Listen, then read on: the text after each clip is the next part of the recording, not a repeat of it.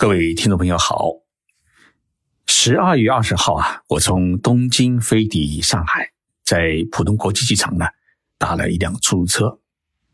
一上车啊，我发现车内有一种臭臭怪怪的味道。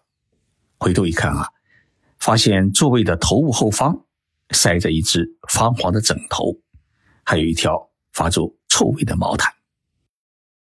再低头看看自己的脚下。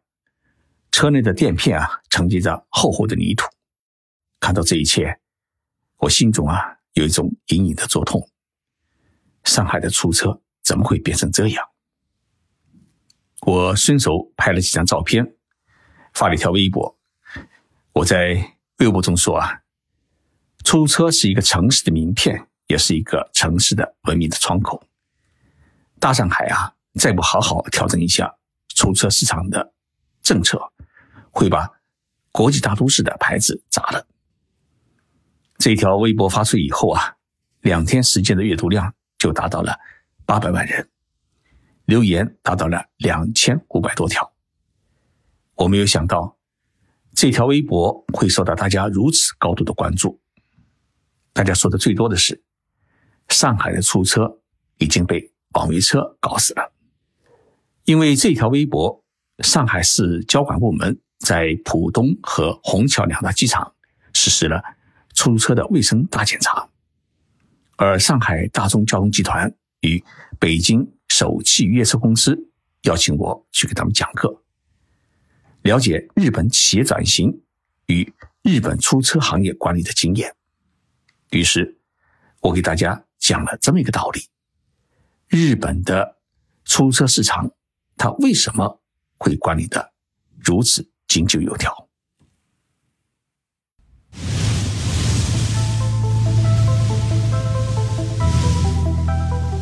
任你波涛汹涌，我自静静到来。静说日本，冷静才能说出真相。我是徐宁波，在东京给各位讲述日本故事。坐过日本出租车的听众朋友一定会感叹：日本出租车啊，是既宽敞又干净。确实，日本是全世界公认的出色服务最好的国家。二零一六年，日本评选出三家服务最好的企业，第一家呢是大家所熟悉的东京迪士尼乐园。整个乐园是一尘不染、井然有序，而且每一位工作人员都是面带笑容、百闻不厌。第二家是东京帝国饭店。那是东京最资深的五星级酒店，服务是一流的。第三家是东京的 MK 公司，这是一家出租车公司。出租车公司成为全国的服务标兵，他是怎么做到的呢？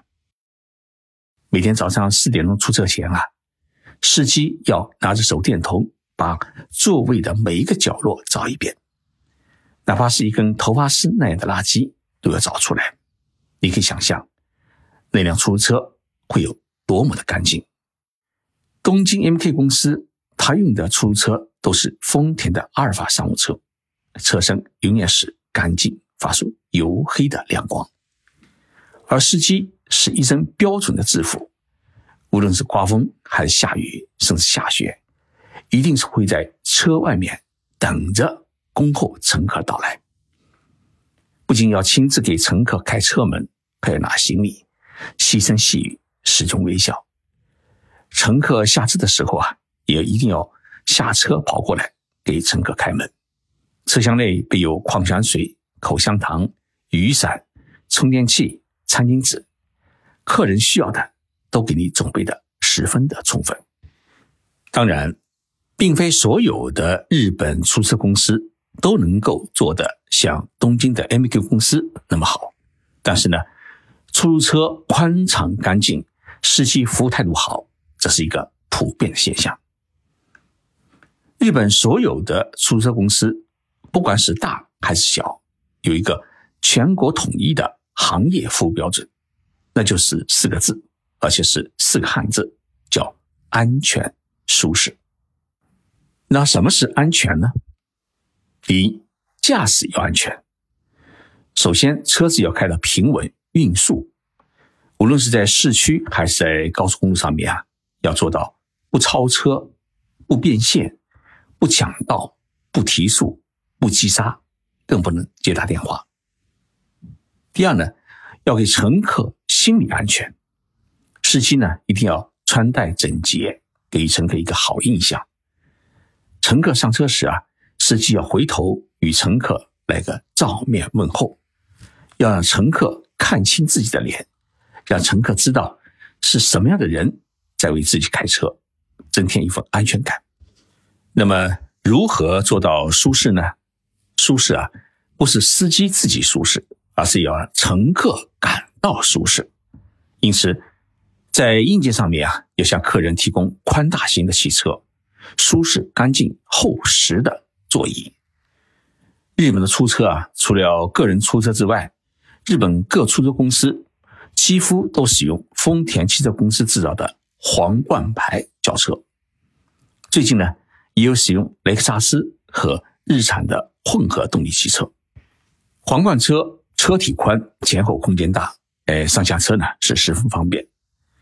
从去年开始呢，丰田汽车公司又推出了新一代的出租车，车门呢是前后自动移动，车的门槛离地面的高度只有二十厘米，很方便老年人上下车。第二个舒适就是车内环境要舒适，也就是要干净，不要让乘客感觉到脏乱。所以呢，坐垫一定是要使用白色的座套，车厢内不能出现任何的破损痕迹。同时，司机必须每天洗澡并穿戴整洁，一般都要穿西装或者公司的制服，让车厢内没有异味、没有体臭、没有口臭和烟味。这是日本出租车行业舒适的一个最基本的要求。那么，日本的出租车行业一直在强调一个概念，那就是出租车它不是运送货物的交通工具，而是用在生命的交通工具。因此，除了安全驾驶之外，更重要的是，驾驶汽车的人必须是一位经验丰富、遵纪守法的安全驾驶员。那么，日本什么样的人才可以成为？出租车的驾驶员呢？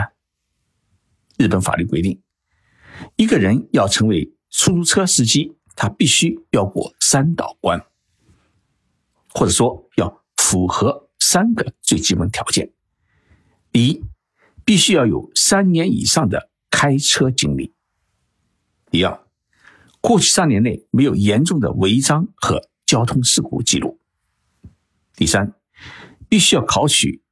出租车司机的一个专用的驾驶证。日本的驾照啊，哎，分为三类。第一类呢是刚学完车的临时驾照，然后呢是一般性的第一种类驾照，还有一种就是运送人的驾照，主要是出租车司机、旅游大巴司机、公交车司机的专用驾照，叫第二类驾照。日本人把这第二类的驾照呢叫做生命驾照，也就是说，你是运送生命的驾照。除了以上三关之外呢，在东京、大阪、京都、福冈、仙台等大城市里面当出租车司机，还必须参加地理地形的考试，而且这种考试的合格率一般只有百分之四十，一般需要考三次才能过关。在东京，如果想当一名出租车司机的话，需要自己开车把整个东京的每一条道路给兜熟了，才有可能获得九十分以上的过关的成绩。那么，如果要申请个人出租车营业执照的话，那么还有两个更为苛刻的条件：一，是必须在同一个城市里面当过十年以上的出租车司机；第二，从申请日开始之前的十年间，没有任何的违章和事故的记录。所以，在日本开出租车啊，并不是你有驾照就可以开，而且是必须要考取专门的出租车的专用驾照，同。时具备良好的驾车技术，严格遵守交通规则，这样的人才有资格去承担运送生命的工作。我有一次啊，在东京坐出租车，发现司机的驾驶座边上放了一块小小的奖牌，上面写着“优良驾驶者三十年”。我问这位老司机，拿这块奖牌需要什么条件？老先生告诉我，要三十年当中没有任何的违章记录和事故发生。这块奖牌呢，是东京都出租车管理中心颁发的。事实上，奖牌是分成了五年、十年、二十年、三十年和四十年五种。一位司机三十年当中啊，可以做到没有违章。没有事故，那就是一位车神。所以啊，这一块小小的奖牌，不仅是日本出租车行业的一枚勋章，更是日本工匠精神在这个行业的一个最美好的体现。这几年，我们中国的出租车开始走下坡路，网约车呢，逐渐成为人们出行的主要的交通工具。但是从理论上来说，出租车公司有专门的。运送客人的营业执照，而网约车平台呢都没有这样的营业执照。没有出租车公司营业执照的公司能否经营出租车业务？从现行的法律角度上来讲是不允许的。但是网约车公司也有一个自己的辩解，说我自己啊只提供互联网约车的服务，不管司机有没有驾驶出租车的资格。也就是说，它是一家互联网的服务公司，而不是出租车公司。但是事实上呢，谁都知道，网约车其实就是出租车，网约车平台其实就是一个经营出租车公司的平台。以上海市为例，实际运营的出租车只有三万五千辆，而加盟各网约车平台的车辆呢，就达到了四十万辆，是。出租车的十倍以上，老百姓的出行是方便了，但是呢，出租车开始走向死亡。据说，这四十万辆加盟的网约车当中，有上海市交管部门颁发的网约车营运证的只有一万多人。那么，日本社会是不是允许中国式的网约车存在呢？绝对是不允许的，因为法律规定。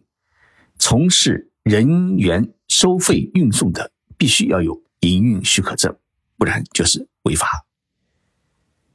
我们中国啊，有一家旅行网约平台叫黄宝车，这家公司呢，在日本设立了分公司，把中国那一套网约车做法拿到日本，签约了一批没有出租车营运许可证的私家车，先到日本旅游的中国游客或者去日本出差的商务人士。提供轿车服务，结果呢，这家公司被控违反日本道路运输法，日本公司社长呢遭了逮捕，公司遭到了警察的搜查。我们将没有出车营运许可证的车辆称作为黑车，在日本的叫法刚好相反，叫做白车。那么今年一年啊，至少有十名。在日本开白车到机场接人的中国人驾驶员遭到了日本警方逮捕。听到这里呀，一定会有听众朋友问：滴滴不是在日本也开了公司了吗？它的叫车软件也是可以在日本用的呀。这一点啊没有错。滴滴通过这几年的努力，已经在日本的十二个城市开展了叫车服务业务。但是，滴滴在日本。绝对是遵纪守法的，他签约的车辆都是日本的出租车，没有一辆是日本的私家车。滴滴再牛，也不敢在日本去碰触法律的红线。但是滴滴呢，在中国却完全不一样。比如在上海，滴滴并没有获得上海市政府的营运许可证，但是他照样在上海开展轿车业务。而且几乎是上海地区最大的一个网约车的平台。上海市的交管部门说：“啊，滴滴，你这是非法运营。”那么，今年八月到十月，上海市交管部门向滴滴公司开出了一百张罚单，罚款金额呢是高达一千万元人民币。但是据说到现在为止，滴滴一分钱都不交。